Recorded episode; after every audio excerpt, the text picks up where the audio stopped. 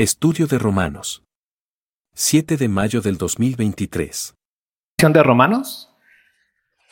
Eh, la semana pasada terminamos la sección que va del capítulo 9 al capítulo 11, que está enfocado en Israel y la cuestión que tenía Pablo con respecto a su nación. Eh, haciendo un resumen bastante rápido, es Israel como nación fue creado por Dios. Dios los hizo. ¿no? Es el pueblo que Dios fundó a través de una persona llamada Abraham. ¿Cuál era el propósito de ese pueblo? Que a través de ese pueblo fueran bendición a todas las naciones por medio de quién? Del Mesías. Dios eligió a este pueblo para que fuera su guardián de su palabra, sus profecías, tenían la ley, tenían eh, las promesas, fueron de ellos fueron los patriarcas, como dice Pablo al principio de, esta carta, y era muy importante eh, o básico que este pueblo entendiera perfectamente su, que este pueblo entendiera perfectamente cuál era su propósito. Y su propósito era que por medio de él el Mesías viniera. ¿Quién es el Mesías? Cristo Jesús. Si entendemos cuál es el propósito del Dios para el ser humano, ¿te acuerdas cuál es el propósito de, Dios para el ser humano? ¿Cuál es el propósito de Dios para el ser humano? Que el ser humano fuese qué? ¿En quién? En Cristo Jesús. En este caso, en el Mesías. El ser humano fuese eso, santo y sin mancha delante de él, en Cristo Jesús. Entonces, el propósito para el ser humano es que todos fueran eh, y nacieran de la nación, nacieran de la nación de Israel. Pues no. ¿Por qué? Porque el propósito es que en Cristo fuésemos llamados hijos de quién? De Dios, tanto israelitas como gentiles. ¿Cuál era el propósito de Israel? Pues que por medio de ese pueblo viniera quién? El Salvador del mundo. Después Pablo nos explicó perfectamente cómo es que se dividió eh, a la humanidad en esa elección en donde Dios eligió a una nación y entonces quedó eh, dividida entre judíos y gentiles. ¿Te acuerdas de eso? Después, ¿qué pasó cuando Cristo viene? Pues ocurre que esa, esa división se borra y entonces queda dividido ahora el mundo entre iglesia y no iglesia. Pero dentro de la iglesia, donde ya se encuentra el propósito de Dios para el ser humano, que es que el ser humano sea santo y sin mancha delante de él en Cristo Jesús, existen judíos y no judíos, o israelitas y no israelitas. ¿Sí vemos eso? Y fuera de la iglesia también quedaron divididos entre israelitas y no israelitas. Había israelitas que no creyeron y había gentiles que no creyeron. ¿Vale? Entonces, en ambos lados había israelitas y no israelitas. Algo que dejó claro la semana pasada Pablo es, entonces ya Israel debe de desaparecer y va a desaparecer y ya es lo peor del mundo. La respuesta es no, porque así como todas las naciones necesitan que a un Salvador. ¿Y quién es ese Salvador? Es Cristo Jesús. Y por medio de la fe ellos van a cumplir el propósito de Dios para el ser humano, que seamos santos y sin mancha delante de Él. Y una de las cosas más importantes que pueden, de los cuales sí el pueblo de Israel, o mejor dicho, la nación de Israel, puede tener como, como claro hasta estas fechas, es que el hecho de que Dios los haya fundado les da esa seguridad absoluta de que esa nación va a permanecer hasta que Cristo venga. Y va a estar abierto a, su, a la salvación a través de quién? De Cristo y nada más. Pero la salvación de los israelitas no está basada en su sangre. Está basada en qué? En la fe del Hijo de Dios. ¿Sí? Muchas naciones han desaparecido. Israel es de las naciones que tiene años y miles de años que existe y va a existir hasta que Cristo venga. Pero eso no significa que por simplemente ser nación, entonces ya tienen la entrada o son iglesia. No. Eh, va a existir siempre con esa posibilidad de que de regresar a quién? Al Padre por medio de la fe en quién? En Cristo Jesús. ¿Queda claro eso? Es importante tenerlo claro. La iglesia ahora es el cuerpo de quién? De Cristo. ¿Sí? La iglesia es el pueblo de Dios. ¿Y quiénes son pueblo de Dios? Todos aquellos que han creído en Cristo por la fe, tanto israelitas y gentiles. ¿Queda muy claro eso? Porque a partir de esta sección vamos a ir caminando un poquito en qué es la iglesia. Iglesia, algo importante entenderlo, es todos aquellos que por medio de Cristo Jesús han sido adoptados como hijos de quién? De Dios. ¿Sí? Tanto gentiles como judíos. ¿Queda claro hasta ahí? ¿Vamos bien? Vamos, capítulo 12, versículo 1. 12.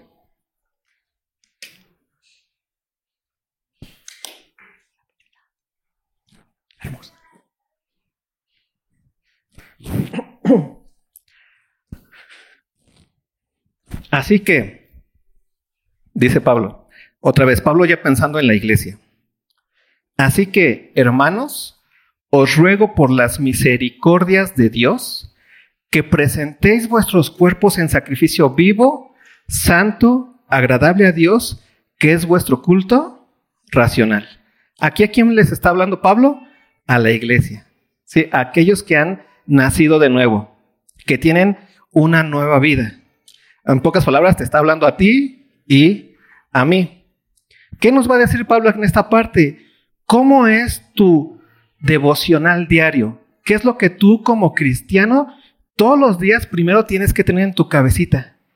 Y esto es hacia donde Pablo te va a llevar a cómo el cristiano vive una vida devocional, una vida de culto racional, ese es el sentido, una vida de su vida cotidiana frente a Dios.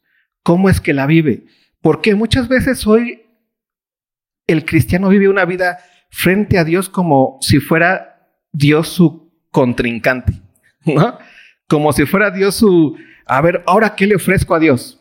Ahora cómo me paro frente a Él? Como si fuera Dios aquel que todo el tiempo le está señalando y le está persiguiendo para encontrar en Él algo que valga la pena.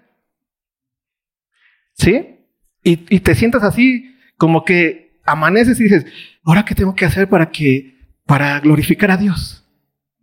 ¿Cómo me tengo que portar? Tengo que este, ser buena esposa, ser buen padre, ser buena madre, ser buen trabajador. Y ahí te comienzas a echar todos tus autos, discursos y tus lavados de cerebro. Pero Pablo nos va a dejar aquí muy claro qué es lo que tú como hijo de Dios debes de tener como devocional diario, como culto racional. ¿Alguna vez has escuchado este punto en donde te han dicho de una buena manera, ten un devocional todos los días? ¿Y para qué? ¿Para qué te dicen que tengas un devocional todos los días?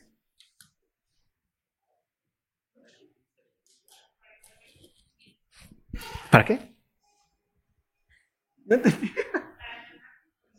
calmar tu conciencia, tener comunión con Dios. Algunas veces te han dicho, oye, lee la Biblia, ten comunión con Dios, este...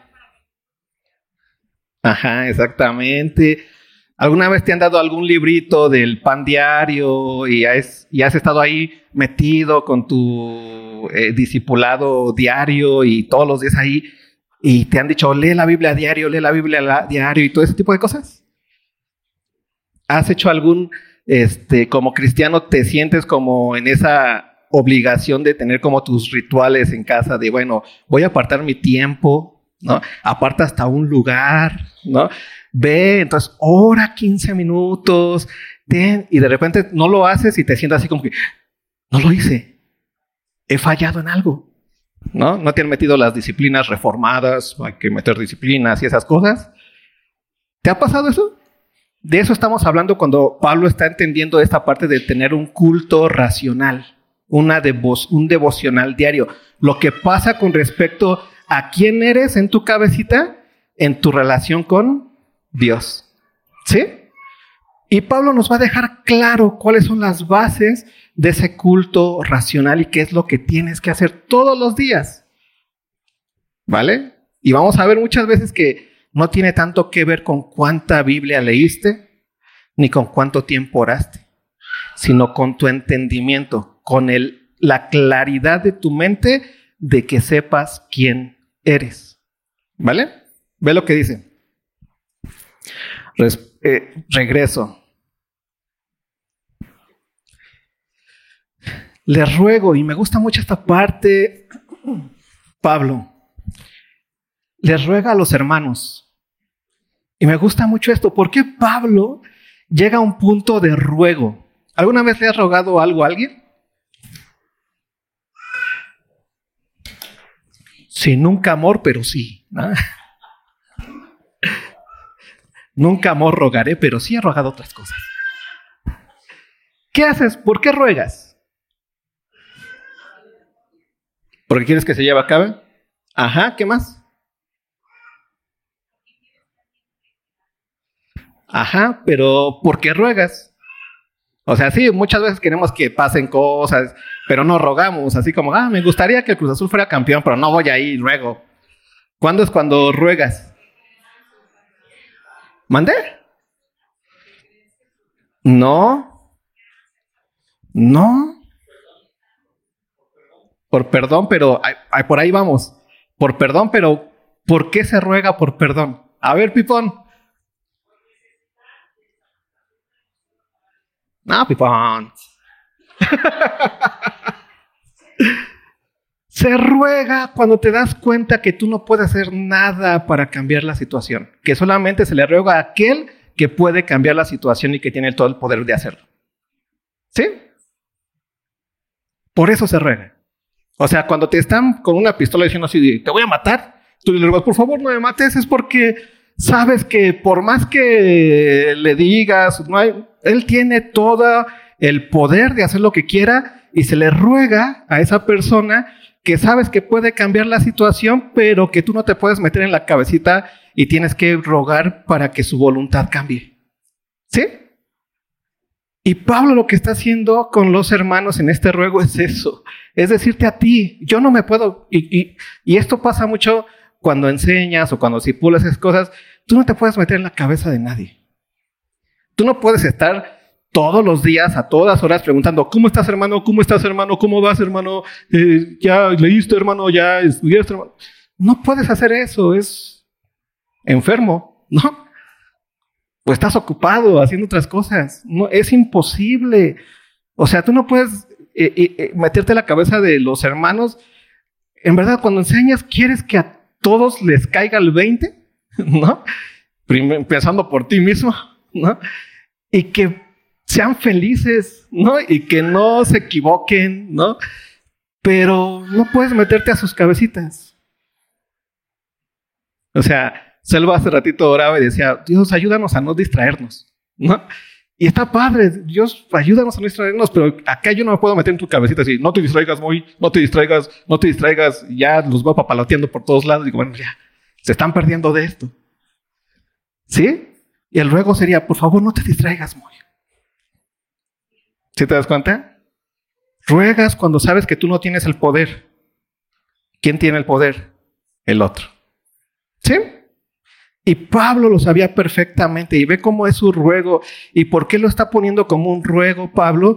Porque sabe que estamos en una lucha completa todo el tiempo con respecto a la enseñanza y el maestro con respecto a que los que están escuchando escuchen.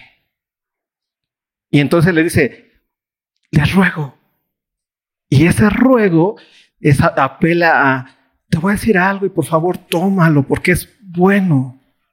Es muy bueno para ti. No lo pierdas, agárralo, hazlo tuyo. Y ve lo que dice Pablo entonces. Te ruego por las misericordias de Dios. Y aquí está el ruego que presentéis vuestros cuerpos en qué? Sacrificio vivo, santo, agradable a Dios, que es vuestro culto racional. Y aquí es tu devocional diario. ¿Cuál es tu devocional diario como iglesia? Te ruego, escúchalo. Y es lo que está diciendo Pablo. Te ruego que lo escuches.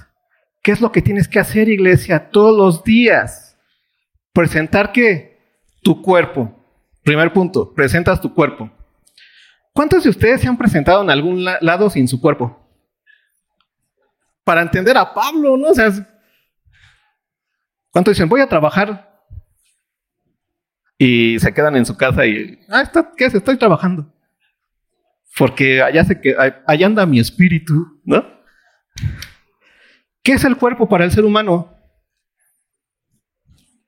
Creo que sí lo saben, todos tienen un cuerpo, ¿no? ¿O no?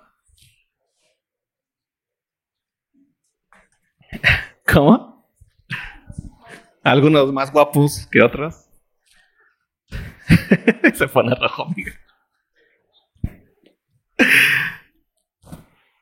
¿Qué es el cuerpo para el ser humano? ¿Cuántos seres humanos has visto andar aquí sin cuerpo? es presentarte tú. Eres tú. ¿No? Por más que digas, no, es que hablo conmigo mismo, y ahí tienes tus pláticas y tus charlas.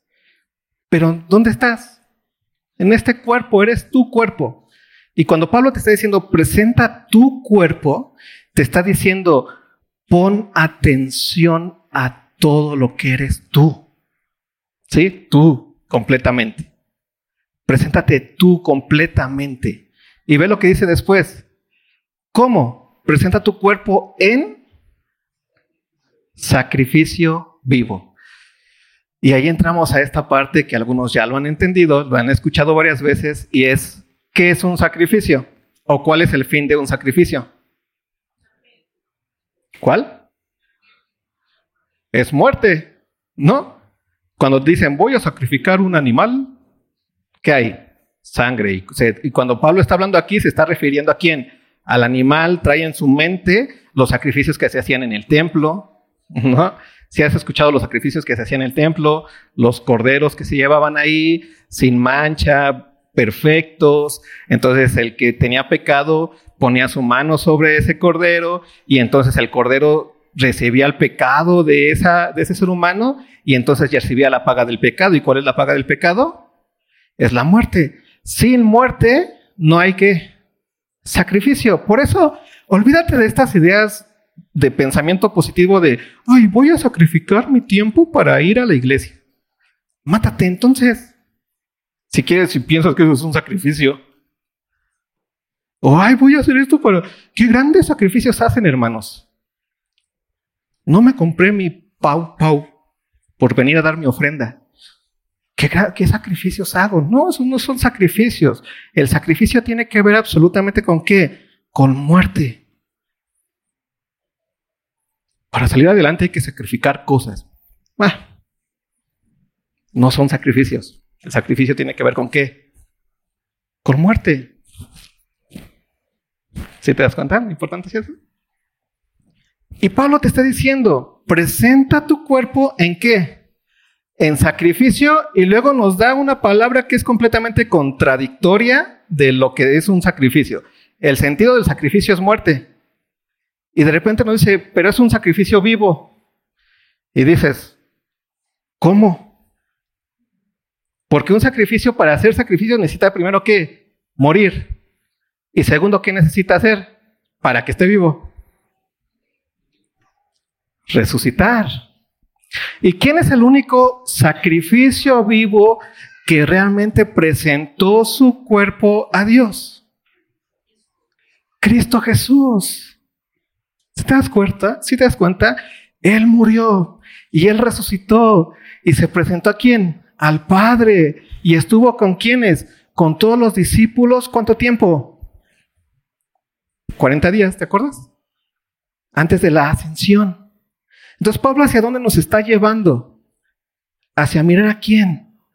A Cristo. Y nos está diciendo a nosotros, como él lo entendía perfectamente, que tú, que has nacido de nuevo, has nacido de nuevo porque moriste juntamente con Cristo. ¿Pasó? ¿Y qué pasó después contigo? Y resucitaste juntamente con Él. Y por eso en Efesios dice que está sentado a la diestra del Padre. ¿Se te das cuenta de lo que Pablo trae en la cabezota? Pablo no está pensando en ti y en qué le puedes dar a Dios como sacrificio. Pablo está pensando en el único sacrificio que satisface el corazón y las peticiones de Dios. ¿Y quién es ese único sacrificio que satisfizo a Dios? Cristo Jesús. Y cuando te, Pablo te dice a ti, te ruego que, te que presentes tu cuerpo en sacrificio vivo, Pablo te está diciendo, te ruego que entiendas lo que ya eres todos los días, que has muerto al pecado y que juntamente has resucitado con Cristo Jesús para Dios. Te está llevando hacia dónde? Hacia tu identidad. Otra vez, os ruego, hermanos, pongan atención porque estas bases son, valga la redundancia, básicas para tu vida de comunión con Dios. Y para que te des cuenta que la comunión que tienes con Dios no tiene que ver y no tú la estás echándole este, leña al fueguito y la tienes que tener encendida tú, sino que está encendida por lo que Cristo hizo en esa cruz. Porque es necesario que la iglesia deje de ya de lado quererse poner, ¿no? En el foco, cuando el foco de todo es quién? Cristo Jesús y su obra y lo que Él ya tuvo en la cruz y lo que Él ya venció en la cruz y lo que Él ya resucitó y lo que Él vive para Dios hoy y el hecho de que Él viene pronto por nosotros. ¿Sí? Por eso dice que es importante que presentes tu cuerpo en qué? En sacrificio vivo. Primer punto, entender quién eres. Has muerto y has resucitado juntamente con Cristo. Y esa muerte y esa resurrección que ocurrió juntamente con Cristo ha hecho que Dios absolutamente te vea con esos ojos con los que ve a quién? A Cristo Jesús. ¿Te acuerdas de esa parte en donde Cristo Jesús iba a ser bautizado? Y entonces se abren los cielos de una forma hermosa y se escucha, se escucha una voz que decía, ¿he aquí quién? En quien yo me complazco.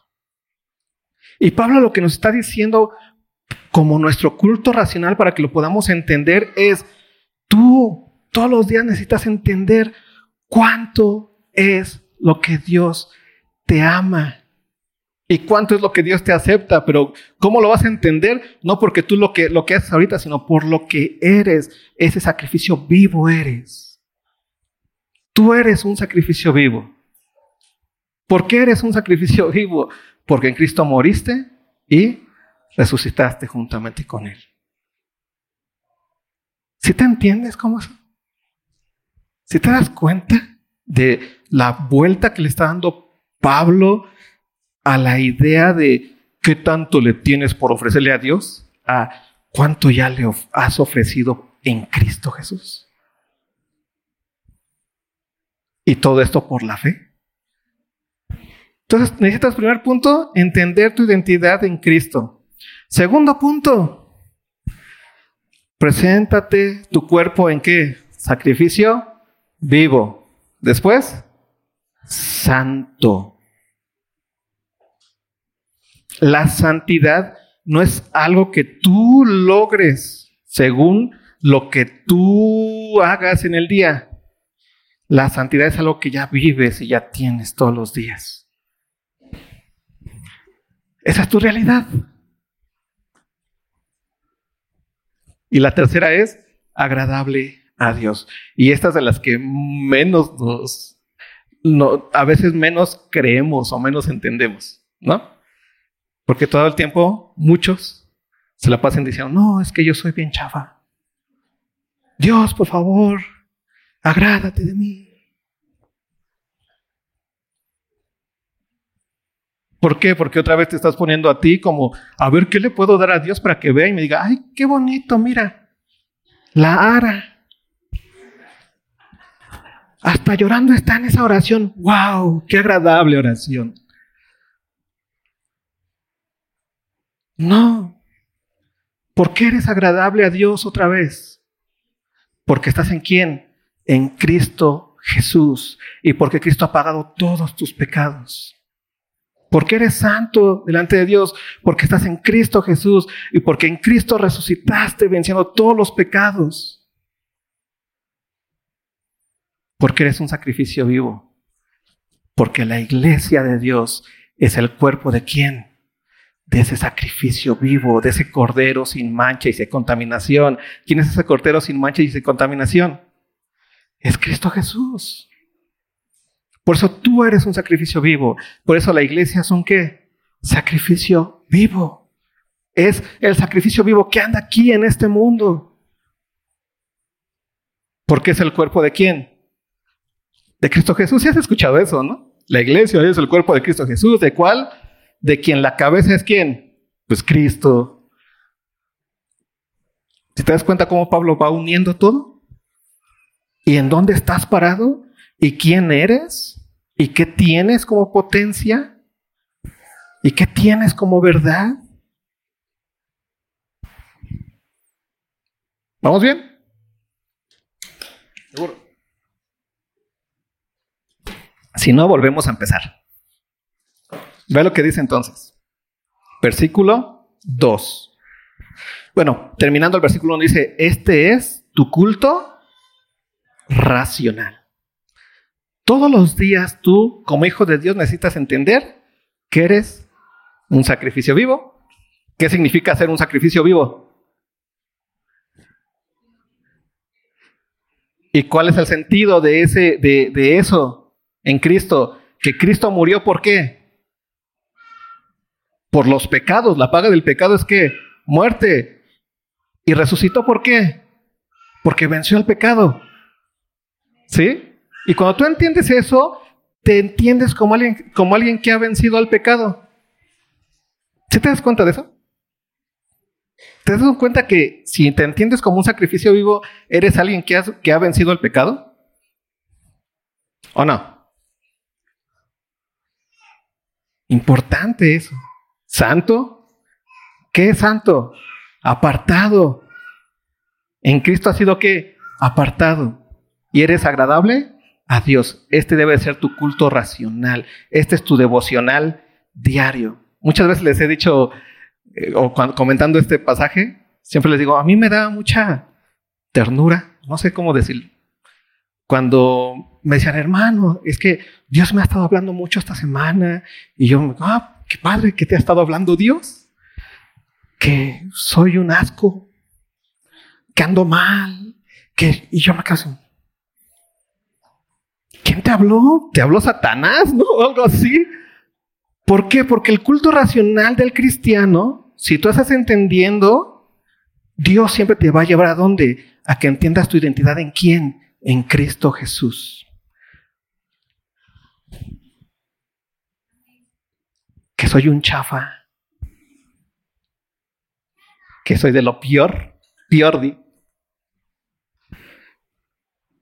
Y entonces ahí están todos los cristianos, les llamo a los cristianos como frustrados, ¿eh?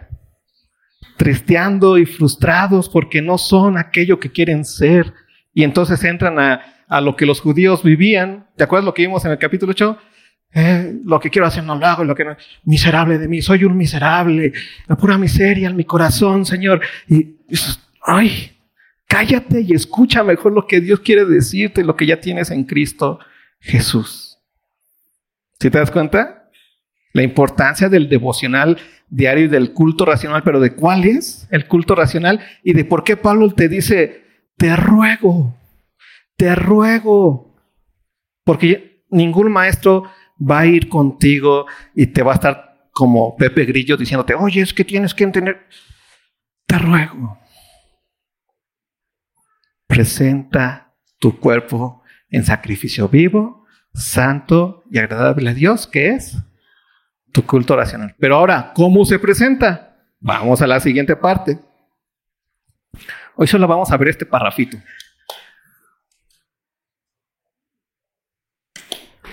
Parrafito compuesto por versículo 1 y versículo 2, para poder entender los básicos de la iglesia. ¿Cómo se presenta este cuerpo? ¿Cómo lo vas a presentar todos los días? ¿En dónde se encuentra ese lugar ese centro de control corporal, ¿no? ¿En dónde se encuentra? Ve lo que dice. No os conforméis a este siglo. No te hagas conforme a este siglo. ¿De qué está hablando? No te hagas conforme a lo que este mundo dice que Dios es y que la iglesia es. No te hagas conforme a lo que este mundo dice que el ser humano es, que las emociones son, que el amor es, que las congregaciones son. No te conformes a eso. ¿Qué nos está diciendo Pablo aquí? Ten cuidado con lo que escuchas, lo que te da forma. Conforme tiene que ver con es en una forma con, ¿no? La misma forma de. Estoy conforme en estar igual de gordito que el que está acá. Tengo como la misma forma. ¿Sí? Eso es conforme. Y lo que Pablo te está diciendo es, ten cuidado, no te conformes a dónde, a este siglo. Lo que sí Pablo te dijo antes fue que presenta tu cuerpo en quién? En sacrificio vivo. Cuando tú presentas tu cuerpo en sacrificio vivo y no te conformas a este siglo, ve cómo ocurre ahí el momento del culto racional. ¿Cómo no te conformas a este siglo? Ve lo que dice. No te conformas en este siglo, sino transfórmate por medio de la renovación de tu entendimiento. ¿Qué es lo que tienes que hacer, hermano, para presentar tu cuerpo en sacrificio vivo, santo y agradable a Dios? Renovar que tu entendimiento. Y renovar tu entendimiento es un es el ejercicio, el culto racional del cristiano. ¿A qué nos estamos refiriendo? A que el mundo, a través del entendimiento, te va a hacer creer que eres aquello que ya no eres. ¿No? ¿A cuántos les gusta la psicología? El psicoanálisis. Es que tú eres este narcisista. ¿No? O tú eres colérico. O tú eres las diferentes gamas que hay. ¿No? Y entonces dices, no, pues sí. No, es que si yo sí soy bien colérico, ¿verdad, vieja? Ah, que no sé si sea eso colérica, ¿no? Iracundo mejor. No, yo sí soy eso.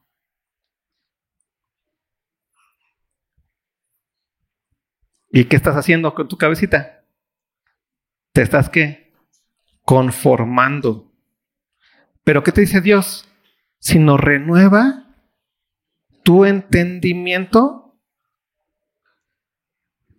¿hacia dónde? Hacia escuchar lo que Dios dice de ti. ¿Y qué es lo que Dios ha dicho de ti? ¿Qué eres en quién? que eres en Cristo Jesús. Que eres una nueva criatura. Que tiene las características de Cristo. Más adelante Pablo dice, ustedes tienen la mente de quién? De Cristo. ¿Sí? Yo recuerdo a una persona que, que era depresiva. Me dice, ay hermanito, es que soy bien depresiva. Y yo así de, oh, depresiva. ¿Por qué? Y me contaba y decía, necesitas entender una cosa. Has nacido de nuevo, que dice Galatas 2.20. Y ella se, se sabía esos versos, ¿no? Con Cristo estoy juntamente crucificado. ¿Te das cuenta? Sacrificio vivo. Ya no vivo yo, más vive quién? Cristo en mí, ya no vivo yo, más vive quién? ¿Cuál es mi hoy? ¿Quién es mi presente? Cristo en mí. Lo que vivo en la carne, lo vivo en qué? Lo que vivo en este cuerpo, diría, presentando su cuerpo en sacrificio vivo, lo que vivo en este cuerpo, lo vivo quién? En la fe, en el quién? En el Hijo de Dios. ¿Qué es fe? Escuchar lo que Dios dice. Es renovación del entendimiento. ¿Sí? ¿Te das cuenta cómo todo se une con Pablo? Está hablando de lo mismo con diferentes palabras. Y entonces le dije a ella, pues ya entendiste que estás en Cristo. Me dijo, sí, he nacido de nuevo. Le digo, ¿y por qué eres depresiva? Pues porque así soy. A ver, dime en la Biblia dónde dice que Cristo es depresivo. Y me dice a mí de, se quedó así, con su cara, ¿no? ¿Dónde dice que Cristo es depresivo? ¿Dónde dice que, que Él se iba ya y se deprimía y se quedaba ahí tirado? ¿Dónde dice todo eso? Porque se supone que es tu identidad. Lo entendió. Se le alumbraron los ojos. ¿no?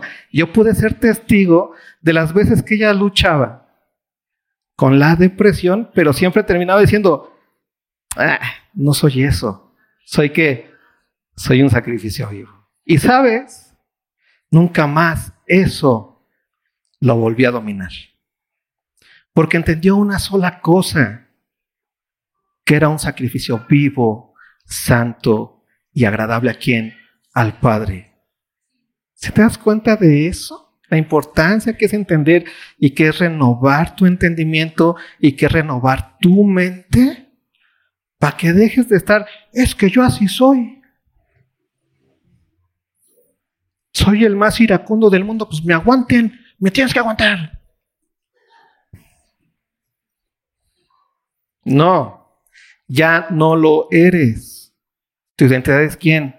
Cristo, pero para que puedas hacer ese cambio, necesitas que radicalidad en tu entendimiento, una transformación de tu entendimiento para que comprobéis, ¿qué dice Pablo?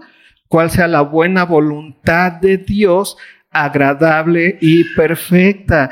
¿Quieres una buena vida conforme a la voluntad de Dios y puedes experimentar, comprobar, probar, ¿no? Cuando pruebas así un algo delicioso, eso es gustar, comprobar cuál es la buena voluntad de Dios, necesitas renovar tu entendimiento, pero renovar tu entendimiento no es a ver qué nuevas cosas hay que saber aquí en la iglesia. No, es una sola cosa que necesitas entender en la iglesia. Y lo único que necesitas entender en la iglesia es que Cristo venció al pecado y a la muerte. Y que resucitó y que viene pronto. Y que eso te, ha dado a ti una identidad absoluta. Te ha dado otra vida ya no vives tú, más vive quién? Cristo en ti. Y ahora eres un sacrificio vivo, santo y agradable a quién? A Dios. Y eso nadie te lo puede quitar, ni tu carácter estrambótico. ¿Sabes? Hoy no me siento muy sacrificio vivo. Pues qué chido, mi hermano, pero no te lo puedes quitar. Has nacido de nuevo.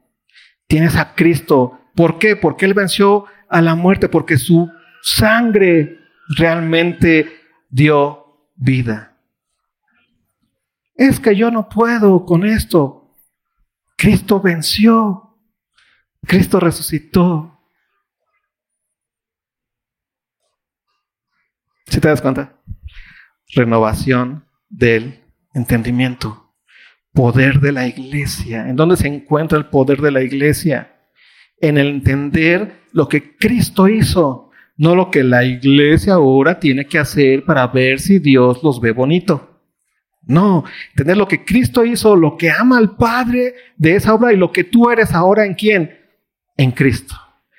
Y que podamos entender algo básico como iglesia de Dios es que esta iglesia y todas las iglesias son que un sacrificio vivo. Un sacrificio vivo. Son esa manifestación de la muerte y de la resurrección de quién? De Cristo Jesús. Esa manifestación corporal de la voluntad del Padre. ¿Sí queda claro? ¿Te das cuenta todo el poder que ya tienes? ¿Eh? Porque cuando se te dice, puedes amar a tu hermano, no se te está diciendo que no puedes enojarte, ¿no? Pues sí, obviamente nos pasa porque estamos en esa lucha. Pero ¿qué después, qué sí puedes hacer? Entender culto racional. Y entonces, ¿qué haces? Hermano, aquí estamos. ¿No? No te vas a quedar odiándolo todo el tiempo.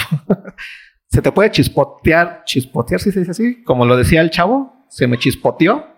Pues sí. Por eso la Biblia dice que se perdonen. Pues si no, si no se nos chispoteara, Dios no diría perdónense. Para que nos perdonemos tenemos que regarla.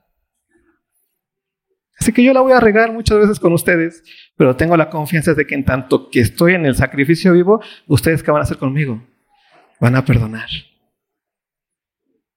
Y así. ¿Por qué? ¿Pero por qué? Porque eso es tu identidad.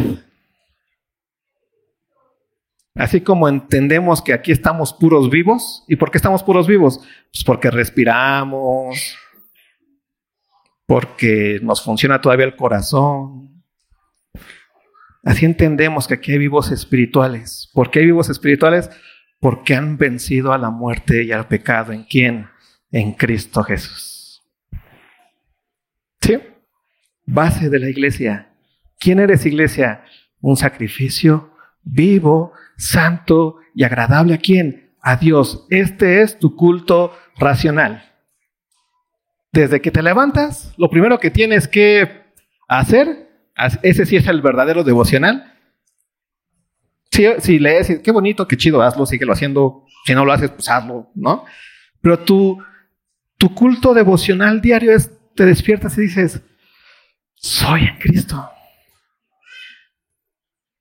Estoy viva, estoy viva en quién? en Cristo. Pero ¿qué significa que estoy vivo en Cristo? No es que respire ahorita, sino que he vencido a la muerte y el pecado en Cristo Jesús. Y soy santo y soy agradable a Dios. En Cristo Jesús. Y todo es a través de qué? La renovación de tu cabecita. Por favor.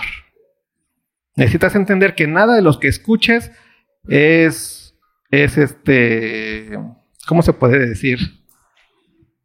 es algo que no te va a causar nada. Todo te causa. Todo lo que escuchas, todo lo que aprendes, todo lo que recibes.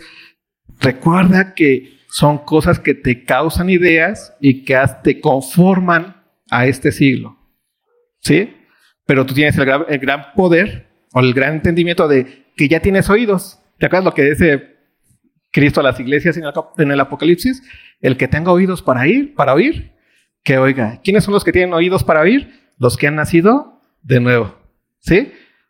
Tú ya tienes oídos para oír. Entonces puedes transformar tu entendimiento y comprobar cuál es la buena voluntad de Dios para tu vida todos los días.